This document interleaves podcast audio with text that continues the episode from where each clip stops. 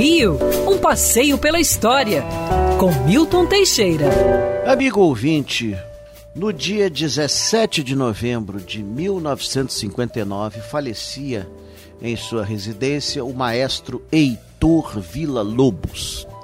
Foi o maior compositor de música de câmara do século XX do Brasil. Heitor Villa-Lobos fez parte da Semana de 22, onde mostrou suas composições inspiradas do folclore brasileiro.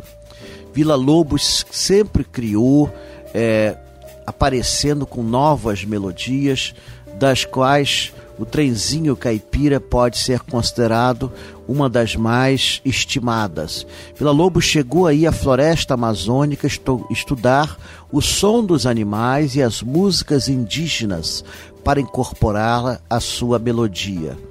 Vila Lobos foi um grande pesquisador e, na época de Vargas, organizava concertos monumentais no estádio do Vasco da Gama com até 50 mil cantores eram os maiores concertos do mundo.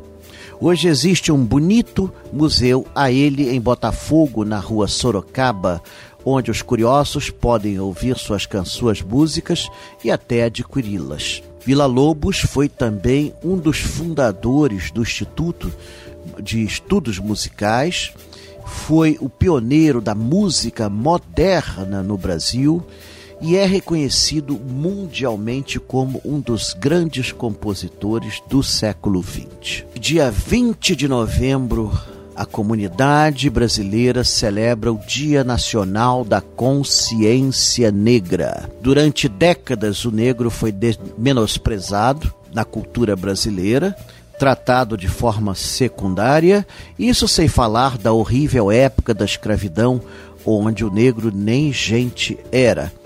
A data é uma homenagem à morte de Gangazuma Zumbi dos Palmares, grande herói da Revolução do Quilombo dos Palmares e que foi assassinado em 1695 pelo bandeirante Domingos Jorge Velho.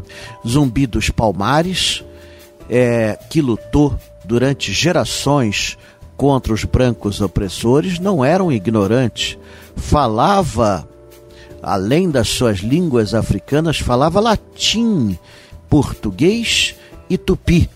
Uma prova de que para você chefiar uma grande revolução, você tem que ter estudo. Hoje é uma grande mudança. Hoje o negro é visto nas empresas, nos escritórios, nas salas de aula, participando da vida brasileira. E quem sabe, em breve tenhamos um presidente da República negro. Quer ouvir essa coluna novamente? É só procurar nas plataformas de streaming de áudio. Conheça mais dos podcasts da Band News FM Rio.